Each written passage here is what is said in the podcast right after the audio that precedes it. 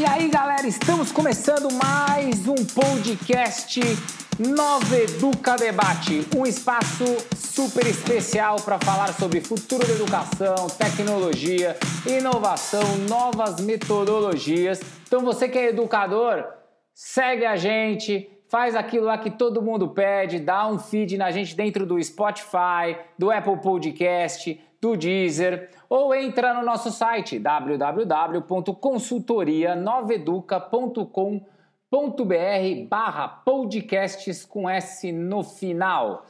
Então, se gostou, segue a gente lá e acompanha. Aproveito também para dizer, veja as nossas mídias sociais, tem muito conteúdo bacana para você, para falar sobre educação do futuro, tecnologia, como é que você implementa, como é que você faz. Então, entra lá, é só digitar Consultoria Nova Educa no Facebook ou no Instagram que você já está lá todo acompanhando nosso dia a dia. Aproveita para mandar elogios e perguntas aqui para o nosso programa. E quem está apresentando hoje é Carlos Coelho, sou entusiasta de educação, cara que adora trazer gente nova para conhecer vocês e bater papo, identificar as coisas, mas o Carlos nunca está sozinho dentro do programa. Sempre com ele uma comentarista que sempre ajuda. E hoje comigo a Priscila, que é consultora educacional, especialista em implementação de projetos com a Apple Education. Priscila, manda um oi pra galera. E aí, galera, beleza? E nossa temática do programa de hoje, preparem-se, a gente trouxe uma pessoa muito especial, super tecnológica, é, mas ao mesmo tempo de sala de aula, uma professora, a gente convidou a Angélica, que vai trazer para vocês tudo sobre literatura, tecnologia, como que você implementa, como que você faz. Então, professor, eu acho que é aquele programa que se você é da área de português tem que escutar para ver como é que você pode melhorar e se você não é, pega as dicas dela de tecnologia e implanta na sua adaptado. Angélica, seja bem-vinda ao nosso programa e por favor, aqui o convidado se apresenta. Então o microfone é seu. Fala um pouquinho de você. Obrigada, Carlos. Obrigada, Priscila. Bom, meu nome é Angélica Pereira, tenho 26 anos, Sou professora de literatura e também atuo como coordenadora de tecnologia no Colégio ABC Ângulo, de uma cidade chamada Patrocínio, aqui em Minas Gerais. Eu sou Edi, turma 2019, apaixonada por educação, por tecnologia e principalmente por literatura. Pessoal, repararam que ela já está com currículo bacana, que tem muita experiência para compartilhar com vocês. Então fica aí que só vai vir a vinhetinha e você já vai ouvir o programa todo. Espera um pouquinho. Podcast Nova Educa Debate um bate-papo sobre o futuro da educação com profissionais do mercado. Beleza, voltando para o programa, vamos por partes aqui. Angélica, seja bem-vinda mais uma vez. Eu queria que você começasse a colocar como professora, né, como uma pessoa que está ali dentro de sala de aula e vivendo o dia a dia, é, o que, que você enxerga que são os grandes desafios né, da literatura com relação a leitura do aluno? O que, que você vê ali de problema e de desafio? Bom, Carlos, quando eu comecei a assumir as aulas de literatura, eu percebi dois grandes desafios dentro da sala de aula. O primeiro foi que eu entrei e os alunos começaram a perguntar quais livros eles seriam obrigados a ler, quantas fichas literárias eles seriam obrigados a fazer. Eu já achei aquilo tudo muito, muito estranho, né? Por que obrigados? A fazer e por que sempre fichas literárias e livros obrigatórios. Então, eu acho que o primeiro desafio é conseguirmos tirar essas aulas tradicionais de literatura e colocar no lugar aulas de literatura que sejam interativas, que sejam é, que oportunizem que os alunos sejam protagonistas dentro da sala de aula. Então esse é o primeiro desafio. O segundo foi que eu comecei a notar que os alunos têm acesso aos livros apenas na escola, na sala de aula, e muitas vezes não vem de família esse incentivo à leitura. Então, eu comecei a trabalhar com os pais dos meus alunos também, mostrando quanto é importante ter livros dentro de casa, incentivar a leitura dentro de casa. Putz, que coisa bacana, cara. É bem é, legal. Quer dizer, você mudou aquele mindset, porque eu vou lembrar do meu mindset quando aluno. Quando aluno era isso mesmo. Você tem aquele, os livros obrigatórios para o vestibular, os livros obrigatórios do ano. E, e o que, que você sentiu dos alunos é, hoje? Como é que você vê ele? Você vê o aluno já quebrou essa barreira ou ele ainda tem um pouco essa barreira de tem coisa obrigatória ou você já sente que com, conforme o que você está desenvolvendo, isso vai sumindo? Bom, eu acho que o primeiro passo foi entender que prazer né, e obrigação não conseguem caminhar juntos dentro de literatura. Então, eu trabalho com duas linhas.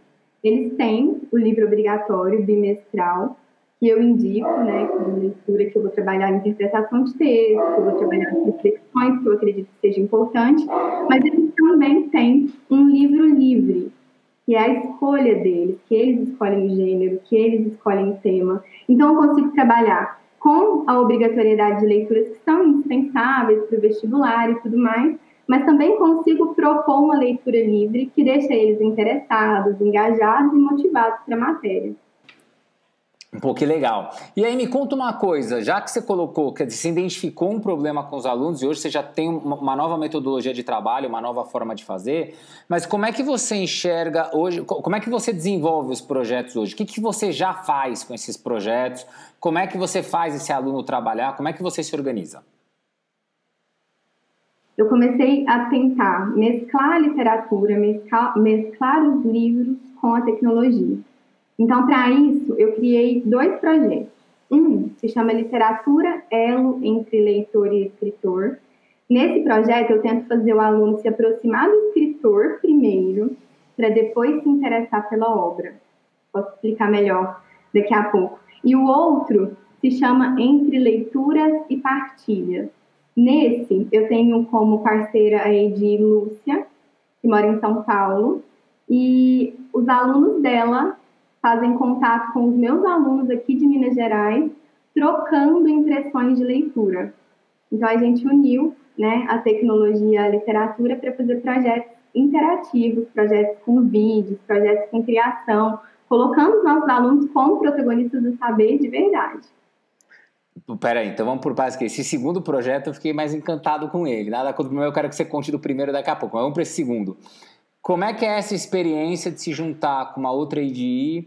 É, como é que vocês organizam o dia a dia? Como é que isso funciona? Acho que os nosso, o nosso público, os educadores, vão falar, cara, mas como é que ela faz? Conta um pouco o dia a dia, um pouco como é que é o andamento disso aí.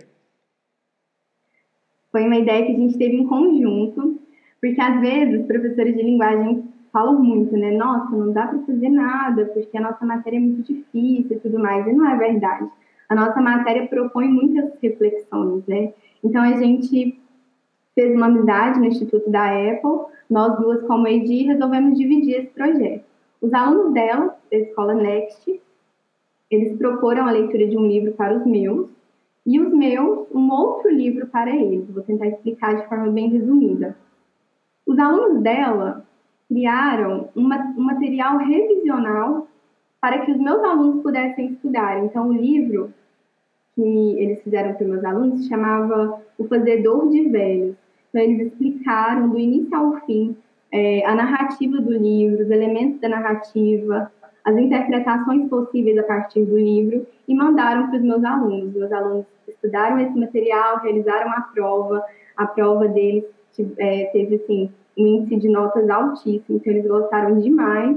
E ao mesmo tempo, os meus escolheram um livro chamado História sobre Ética e fizeram a mesma coisa, resumos, vídeos, explicações, reflexões a respeito desse livro e enviaram para esses meninos lá do Next. E eles também fizeram da mesma forma, estudaram o conteúdo que os meus alunos fizeram, fizeram uma prova com a Luz e tiraram também notas excelentes. Então foi uma troca, por isso entre leituras e partilhas, né? Foi uma partilha mesmo. A gente utilizou o Padlet para fazer essa troca. A gente criou um Padlet para os meus alunos e um mural para os alunos dela. E a gente usou os aplicativos Clip e iMovie para a criação dos vídeos. Ficou bem bacana. Pô, que legal. E, pô, assim, quer dizer, pelo que eu estou entendendo, então, não, não, é um projeto de intercâmbio literal entre duas escolas. É literalmente o aluno de uma escola dando aula para o outro e o outro dando aula para um, é isso? É exatamente isso. E o que, que é interessante? É, eles fizeram amizade, eles trocaram vídeos né, durante eh, o tempo do projeto, então eles se preocupavam muito em fazer um produto final de excelência, porque eles queriam que os outros colegas lá da outra cidade ficassem encantados com esse produto final. Então eles se dedicaram ao máximo, acho que foi um dos projetos que eu já fiz que eu mais vi os meus alunos como protagonistas. Entendido. É, e aí, putz, isso daqui é super fantástico, uma coisa extremamente diferente. Que nós estamos falando de uma escola em Minas Gerais, é isso, né? Com uma escola que fica no interior de São Paulo. Quer dizer, você está trabalhando alunos até com distância geográfica considerável. Você não está falando, ah, o aluno é uma escola numa esquina a outra na outra. Eu achei. E como é que isso funcionava? Eles só mandam conteúdo ou eles trocam? E eles trocam como, né? Se eles, tipo, ah, não, eles têm reuniões, eles batem papo, eles fazem apresentação. É, ou não, eles só enviam conteúdo por e-mail ou por WhatsApp? Como é que isso funciona?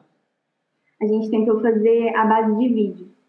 Então, primeiro, a gente fez um vídeo apresentando todo mundo da minha turma. E a Lúcia fez um vídeo apresentando todo mundo da turma dela e a gente trocou o vídeo. E aí todo mundo ficou se conhecendo. Depois a gente criou os murais, né? Um Padlet para mim, um Padlet para ela. E aí os nossos alunos iam colocando esses materiais produzidos dentro do, do Padlet, não só em formato de vídeo, como também a gente utilizou o Pages para fazer um pouco de material escrito. Nessa troca, pelo Padlet, dá para os colegas comentarem e curtirem, né? Então, um ficava comentando e curtindo o material produzido do outro. Entendeu? A interatividade acontecia dessa forma. Isso quer dizer, instantânea. Não é nem tipo, ah, precisa esperar o cara ver, quer dizer, automaticamente vai subindo e um vai começando a, a já ler o do outro e já vai trocando. E os alunos, como é que você vê o feedback dos alunos aí no lado prazeroso? Como é que você sentiu isso no final? Então, ao final, a gente já percebia que tinha vários comentários de agradecimento, de elogio, e o resultado final é que esse projeto foi desenvolvido agora no, em 2020. Nesse ano eu comecei a dar aula agora nessa semana e eles já me perguntaram de novo com qual escola a gente vai fazer o projeto de leituras e partilhas. Então agora já, já estou em busca de um outro professor de literatura para dar prosseguimento ao projeto. Quer dizer, deu certo mesmo, né? Não é nenhum negócio do tipo, só foi legal, deu certo que os alunos querem.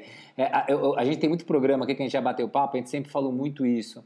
É, quando o projeto é legal, você engaja, o aluno ele começa a ter vontade de fazer aquilo. Né? E eu acho que bate bem com a sua frase do começo, onde você dizia: tem o livro obrigatório, o livro que enche o saco que eu preciso ler, e ele começa a falar: pô, esse eu quero ler eu quero desenvolver, eu quero fazer. Eu acho que essa pegada, eu acho que é fundamental ter vários professores que nem vocês e aqueles que estão escutando nosso programa, que eles levem isso em consideração. É muito importante ter essa pegada e esse lance dentro do projeto. Para concluir, eu queria que você desse para mim é, um resuminho rápido daquele primeiro projeto que você contou, né? Você contou esse daqui do intercâmbio, mas um teve um anterior. Dá um resuminho, como é que você trabalha esse projeto, como é que ele funciona? Bom, o primeiro projeto que eu havia comentado, ele se chama Literatura, ela entre leitor e escritor. Né? No início, eu tentei levar as obras para a sala de aula e eu falava, bom, pessoal, hoje a gente vai ler o livro Mistério do Coelho Pensante, da escritora Clarice Lispector. A gente iniciava a leitura e eu percebia que alguns alunos se sentiam atraídos pela leitura, outros nem tanto, e eu pensei, não, tem que mudar a minha estratégia. Não dá para chegar na sala de aula só falando dessa forma. Então eu mudei. Ao invés de levar o título da obra para a sala de aula, eu levo o escritor primeiro. Então eu chego na sala de aula geralmente com o QR Code no iPad. Todo mundo pega o iPad, vai é, fazer a leitura do QR Code e ver a foto do escritor. Enquanto isso, eu não conto para eles o nome do escritor. Então, nesse caso, vamos pensar na Clarice Lispector. E aí eu digo que essa mulher é uma das maiores escritoras brasileiras de todos os tempos ela adora animais, que ela amava de paixão né, escrever. E aconteceu um acidente com ela em determinado momento da vida dela, que ela quase perdeu a, a mão que ela escrevia, um incêndio. Então, eu vou dando dicas sobre a vida da, da escritora para eles ficarem empolgados. Poxa, como a vida dessa pessoa tem tanta coisa legal, tanta coisa forte. Eles se interessam primeiro pelo escritor. Quando eles já estão assim fascinados com a história de vida do escritor, eu conto quem é esse escritor, no caso da Clarice Lispector, e aí sim eu apresento a obra que eu vou indicar para vocês, é né, O Mistério do Coelho Pensante. E aí, quando eles vão ler a obra, eu já percebo um outro olhar, eu já percebo todo mundo empolgado, todo mundo curioso para ver o que essa mulher escreveu, e todo mundo dedicado a essa leitura. Então, o Ela entre Leitor e Escritor é um dos meus projetos favoritos, porque eu consigo atrair a atenção dos meus alunos para qualquer obra que eu queira levar para eles. Basta primeiro eu cativá-los quanto ao escritor. Bacana, pô, é legal pra caramba. Você muda um pouco, quer dizer, você primeiro apresenta a pessoa para eles. Conta um pouquinho, esse QR Code, como é que você usa? Como é que você monta? Você monta um texto no QR Code, ele lê o QR Code, abre um texto para ele, é um link, como é que você funciona isso aí? Eu monto dicas em formato QR Code, porque eles têm o iPad em sala de aula, então às vezes eu levo impresso esse QR Code, colo em vários lugares estratégicos da sala, eles têm que fazer essa leitura. Então eles vão coletando dicas, eles pegam a foto, mas eles não podem pesquisar na internet nesse momento. Pegam a foto, pegam a primeira letra do nome dela, a segunda letra do sobrenome, e eles vão tentando discutir ali quem será essa pessoa, né? E no meio disso tudo eu vou contando para eles fatos interessantes, dicas interessantes da biografia desse autor. Quando eu conto quem é, eles já estão assim fascinados pela história. E aí o interesse pela obra desse autor é muito maior. Entendido. Pô, então é bem bacana, quer dizer, você cria um estado primeiro de engajamento, né, de curiosidade, para depois você entrar no aspecto de, ah, agora vamos discutir a obra, quer dizer, o aluno está muito mais empolgado. Deixa eu chamar a Priscila aqui para o nosso bate-papo. Pri, sei que você está com umas curiosidades de como é que ela usa tecnologia, como é que ela trabalha com isso, faz suas perguntas aí. Legal, oi Angélica, tudo bem? Bom, primeiro falar que eu adorei os seus projetos, muito legais, e eu vi que você comentou, quando você comentou do, do projeto, o primeiro projeto que você explicou como funciona, você falou que vocês usam aí a tecnologia nesse também. Eu queria que você contasse aí no seu dia a dia na sala de aula, como é que você usa essa tecnologia aí, que você consegue juntar a tecnologia junto com a sua aula, como é que você faz isso? Oi, Priscila, então. Assim que eu comecei também era uma preocupação minha. Eu tenho que colocar a tecnologia na sala de aula, a tecnologia é uma realidade e vai né, dar certo de colocar com literatura também. A estratégia que eu utilizei para que isso dê certo é propor trabalhos colaborativos. Essa foi a minha melhor estratégia, né? É fazer com que o trabalho em equipe dentro de sala de aula dê certo, funcione.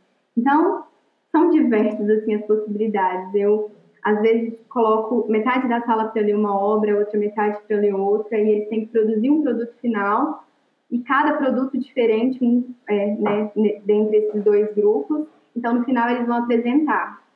Eles se sentem motivados porque um grupo vai assistir o outro grupo, e assim eles vão poder compartilhar esse conhecimento. Eu tento fazer de forma de, de trabalho compartilhado mesmo, aplicativos que eu possa explorar com os alunos em grupos, em equipes.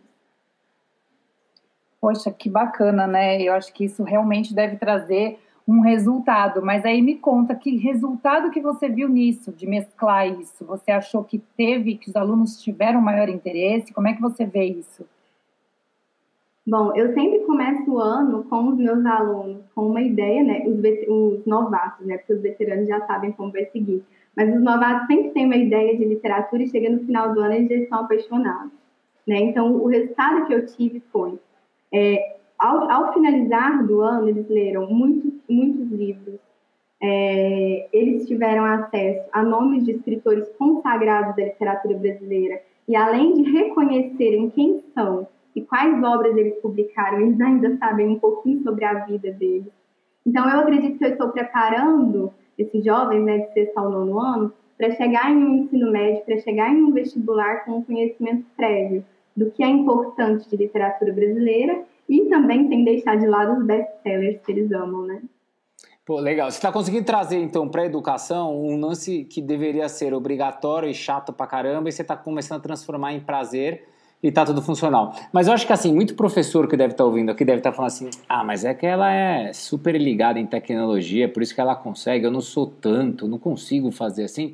Eu queria que você contasse um pouquinho pra gente como é que foi essa sua evolução com tecnologia, né? Quer dizer, você já começou tipo, não, eu já comecei, eu já manjava pra caramba, não, eu comecei, eu não manjava tanto, tive que aprender algumas coisas. E que dicas que você daria para as pessoas poderem fazer aulas tão legais aí quanto a sua?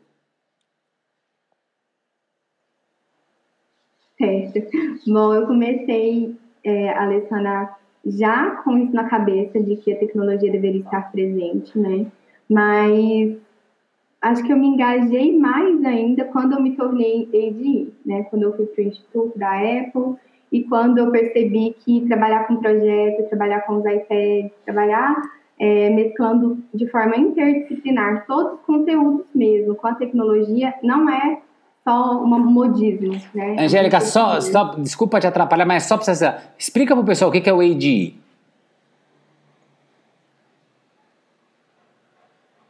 ADE são professores distintos da Apple, né? A gente recebeu um convite, na verdade a gente foi selecionado para participar de um instituto da Apple nos Estados Unidos. Eu sou da turma de 2019 e lá a gente compartilhou com educadores do mundo todo várias práticas de ensino, de vários conteúdos, de vários lugares do Brasil e do mundo. Então, quando eu fui para esse instituto, eu voltei cheia de ideias, né, com muita vontade de ensinar os meus outros colegas, os meus outros parceiros e mostrar que a escola precisa mudar, né? O mundo mudou, a escola precisa mudar. E foi a partir disso que eu me senti mais engajada ainda ir por esse caminho. Pô, que bacana. Mas, mas conta um pouquinho mais sobre assim, tipo, o que, que você usa, quais são, ah, eu uso aplicativos, quais que são, é, putz, eu uso algum, alguma plataforma, qual que você usa, é, só para as pessoas entenderem um pouquinho o que, que é, né? Porque às vezes a gente fala de tecnologia, o cara fala, mas qual tecnologia? Se puder contar um pouquinho? Tá bom. Bom, os meus queridinhos são o iMovie e o Clips para criação de vídeos. Por que os dois, né? Eu tenho alguns alunos que gostam mais do Clips, outros que gostam mais do iMovie. Eu gosto dos dois, então eu dou essas duas opções para eles. Uso muito Pages, que eu consigo fazer documentos compartilhados, consigo fazer criação de textos de forma compartilhada com os meninos. E também tenho o Padlet como um dos melhores, porque com o Padlet eu consigo fazer com que haja uma interação ali naquele mural. Agora, no ensino remoto, por exemplo, eu criei um Padlet com algumas opções de livros, com algumas opções de trechos literários, para eles não ficarem sem acesso à biblioteca da escola, é, também ensino remoto fica um pouco mais difícil, né?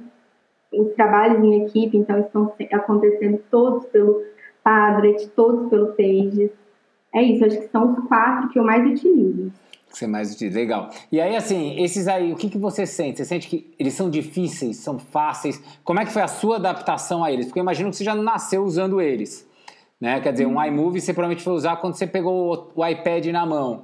É, o que, que você sentiu assim? Você sente que é uma coisa fácil? O que, que você daria de dica para um cara falar, pô, eu tenho medo? Como é que ele quebra esse medo? Eu acho que justamente porque eles são muito fáceis, são os que eu mais indico. Não precisa ter medo. Tem muito tutorial disponível na internet. Mesmo assim, é muito didático. Você começa a mexer e o aplicativo mesmo já vai te dando orientações. É muito tranquilo.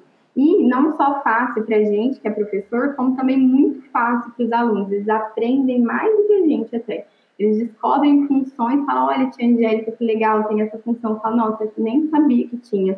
Então, é muito tranquilo, os dois. Tanto os da Apple, que eu disse, como o Padlet. Porque isso daí eu, concordo em gênero, número e grau. A gente tem vários programas aqui que a gente fala muito para os professores e educadores, de uma forma geral, a essa, todo convidado fala, meu, quebra o medo, encara essa. Mas um outro destaque muito grande é o aluno te ensina, cara, fica tranquilo, se você não souber, eles sabem, porque eles vão começar a fuçar e vai chegar um momento que o nível de aprendizagem deles vai ser maior que o seu, porque eles vão se interessar muito por aquilo, enquanto obviamente o professor ele tem que se interessar muito pelo conteúdo dele. É, pô, tá sendo um papo super bacana, eu tô adorando aqui a nossa conversa. É, eu queria que você falasse um pouquinho pra gente agora, que você falou de dicas de tecnologia, quer dizer, um pouquinho, mas você comentou comigo, é, antes do programa até, no nosso bate-papo aqui nos bastidores, que você trabalha alguns livros de literatura e como é que você trabalha esses livros. Eu queria que você contasse, porque tem uma pegada muito forte no nosso canal aqui, que é tentar levar para as pessoas cases para elas aplicarem na sala de aula. Então, se você puder contar um pouquinho, um case aí, um livro que você trabalha na literatura e como você trabalha ele, seria muito legal. Bom, para o projeto que eu disse que se chama Entre Leituras e Cartilhas, eu já trabalhei com histórias sobre ética e também o livro Fazedor de Velhos, que permite muitas reflexões, os alunos conseguem fazer vídeos é, falando sobre valores pessoais, interpretando mesmo cada capítulo desses livros, cada ponto do livro História sobre Ética foi bem interessante. Outro que eu gosto muito de indicar é A Terra dos Meninos Pelados, do escritor Graciliano Ramos. Sempre daquele jeito, tá, gente? Explicando primeiro quem é Graciliano Ramos, cativando os nossos alunos primeiro quanto ao escritor para depois apresentar a obra. E eu fiz um trabalho com os meus alunos em stop motion. Eles desenharam é, várias cenas de A Terra dos Meninos Pelados e depois apresentaram para a turma, eles gostaram bastante. Outro que eu tenho para indicar agora já para o nono ano, para os mais velhos, é Quarto de Despejo, de Carolina Maria de Jesus. Também consegui fazer excelentes trabalhos em vídeo, mostrando a realidade da favela da escritora. E, por fim, eu gostaria de indicar um, que é um best-seller, que eles gostam bastante, já tem dois anos que eu estou trabalhando com ele, trabalhando o tema de literatura de ficção, se chama O Lar da Senhorita Peregrine para Crianças Peculiares.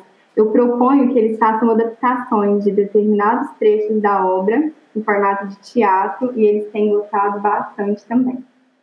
Esse último tem até filme, né? Esse último tem livro tem um filme. Mas, gente, o livro é muito melhor. É. ah, todo livro é muito melhor que filme. Todo livro que eu li, depois ver o filme, sempre o livro é muito melhor. Acho que isso é. Quem gosta de ler sabe disso daí. É, eu queria que você faça uma coisa. Resume para mim então. Então, o que, que você faz na realidade é o aluno ele lê o livro e ele faz uma interpretação através do vídeo, é isso? Isso, ele propõe uma interpretação, propõe uma reflexão através de vídeo. Nesse vídeo eles colocam tudo que eles querem, eles fazem teatro, eles colocam música, eles fazem montagem, fica muito interessante. Quer dizer, o, o que você traz então é você proporciona o prazer de ler para transformar a leitura em algo que não é uma prova de 10 perguntas. É o que a maioria dos professores de literatura faz. Lê que agora eu vou te fazer 10 perguntas para ver se você sabe quem é o personagem, qual é o encaixe, o que, que ele queria, qual que motivava ele, que é o que o aluno fala, pô, isso é chato. Agora, o que você faz é você transformar aquela leitura numa interpretação onde o cara tem que colocar criatividade, inovação e uma série de coisas. É fantástico. Sua ideia, achei ela sensacional. Vou chamar a Priscila de novo. Priscila, entra aí na conversa, manda a sua pergunta. Legal, nossa, até queria fazer um comentário que quando eu costumo dar curso para professor, eu cito exatamente esse exemplo de leitura, né? Que antigamente tinha aquela coisa, o aluno tem que ler o livro e depois você tem que responder uma prova. Né? E muitos a gente sabe que era muito mais fácil pegar um resumo e responder a prova. E eu sempre dava esse exemplo, né? De faz os alunos fazerem um teatro, eles vão se inteirar muito mais. Então é muito legal isso que você faz com eles.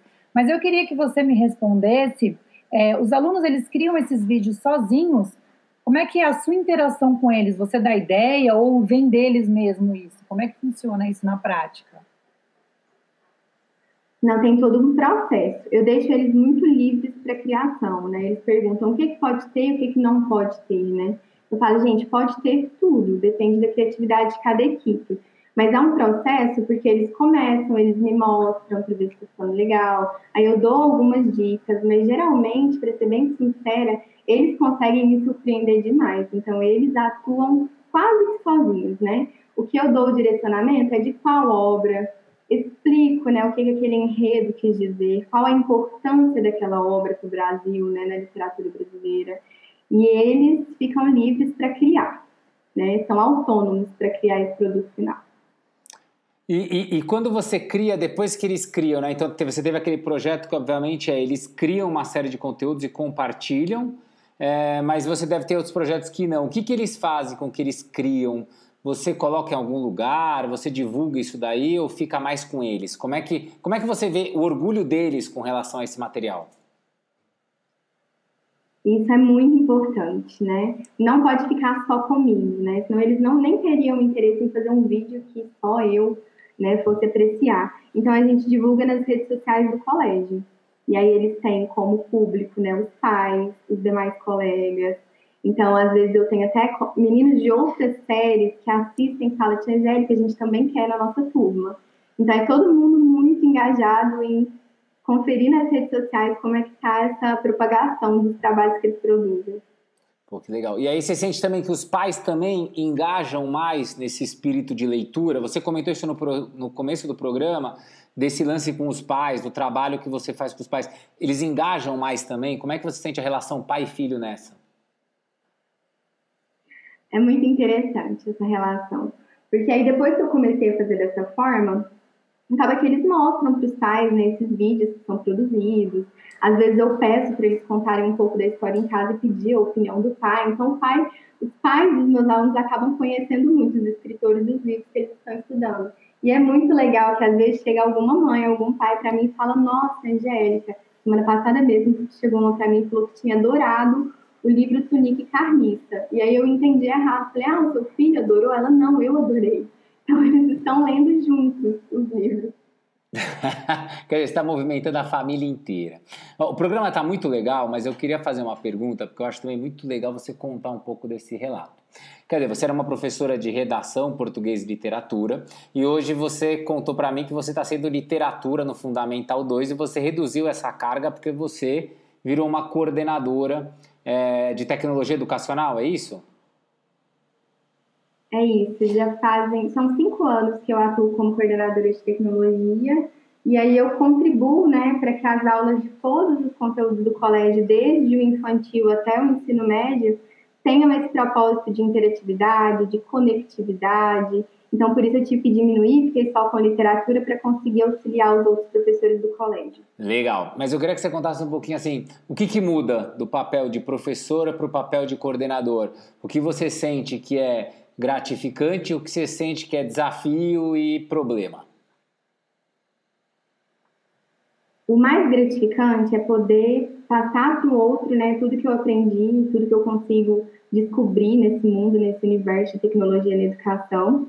Gratificante demais quando o professor coloca em prática e me mostra, né, olha, Angélica, as fotos, os vídeos que eu fiz a partir dos aplicativos que você indicou, a partir do plano de aula que você indicou. E de desafio é que nem sempre todo mundo está pronto para acolher né, essa nova era tecnológica. Então, o maior desafio é fazer com que todos entendam que não é modismo, né? é uma necessidade, é urgente. E eu acho que todo mundo pôde perceber um pouquinho isso agora na educação remota. O nosso colégio ficou muito satisfeito que a gente já tinha começado a implementar a tecnologia antes disso tudo acontecer. Então, quando a gente precisou, de repente, mudar toda a nossa metodologia para uma ensino à distância, a gente já estava muito capacitado, porque a gente já sabia mexer em diversas plataformas educativas, a gente já estava familiarizado com a tecnologia. Então, a gente acredita que a gente sofreu menos, né? Menos do que aqueles que não, nunca tinham mexido em nada, nunca tinham conferido que existem plataformas educativas que vão além daquele nível didático tradicional. Você está mostrando então claramente, né, que é uma preparação contínua, né? Você não pode só se preparar quando o problema aparece. Você tem que fazer uma preparação contínua e quando você já está adaptado, os problemas surgem e aí automaticamente você sofre menos com aquele problema. Angélica, foi um bate-papo sensacional, adorei conversar com você.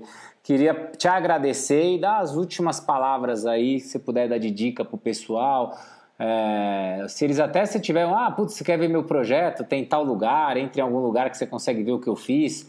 Se puder dar essas últimas palavras, essas dicas para os professores, ficaria muito feliz. Bom, acho que tem muito do que eu faço no Instagram, na rede social. Meu Instagram é Angélica Pereira com dois Is e dois As. Tem muito do que eu faço nesse Instagram. E eu acho que a dica que eu queria dar, gente, é que incentivem seus alunos a gostarem de leitura. Porque se eles forem né, bons leitores, eles vão ser sujeitos críticos, autônomos e criativos, não só dentro de linguagens, como em todos os conteúdos. Né? Até na matemática, ele vai saber interpretar os enunciados de forma mais tranquila. Então, incentivem os seus alunos a ler, mesmo que você não seja professor de linguagem Terminou com chave de ouro. adorei, Angélica. Muito obrigado pela sua participação. Foi fantástico. Acho que é um programa, você que é educador e professor. Cara, ela deu muita dica. Ela deu dica de como trabalhar literatura, mas ela deu dica também que é fazer vídeos, como é que você pode transformar, de repente, um conteúdo em vídeo, como é que você pode falar com alunos de outros lugares, como é que você envolve seus alunos com relação às a isso e tudo isso é adaptável para qualquer tipo de disciplina, não serve só para literatura. Vamos ser sinceros, serve para história, serve para geografia, serve para um monte de lugar. Então, queria agradecer vocês que participaram, escutando, ouvindo o nosso programa. A sua audiência é muito importante e mais importante ainda é você dar o feed no nosso canal, você seguir a gente lá no Spotify, no Apple Podcast, no Deezer ou entra no nosso site www.consultorianoveduca.com.br barra podcasts com S no final. E aproveito para dizer, quero fazer uma sugestão para o programa, quero fazer uma reclamação, quero fazer um elogio, quero indicar alguém para uma entrevista, entra lá Facebook e Instagram, Consultoria Nova Educa. Manda mensagem por ali que a gente conversa com você, bate papo, interage. Priscila, muito obrigado por estar conosco mais uma vez. Eu que agradeço. Até a próxima. E galera, acompanha, esse é só a quinta temporada, mas a gente adora fazer programa para vocês. A gente sempre vai trazer gente especial. Então acompanha aí, porque sempre tem programinha novo, conteúdo, projeto, inovação, criatividade, tecnologia para você. Até a próxima e valeu!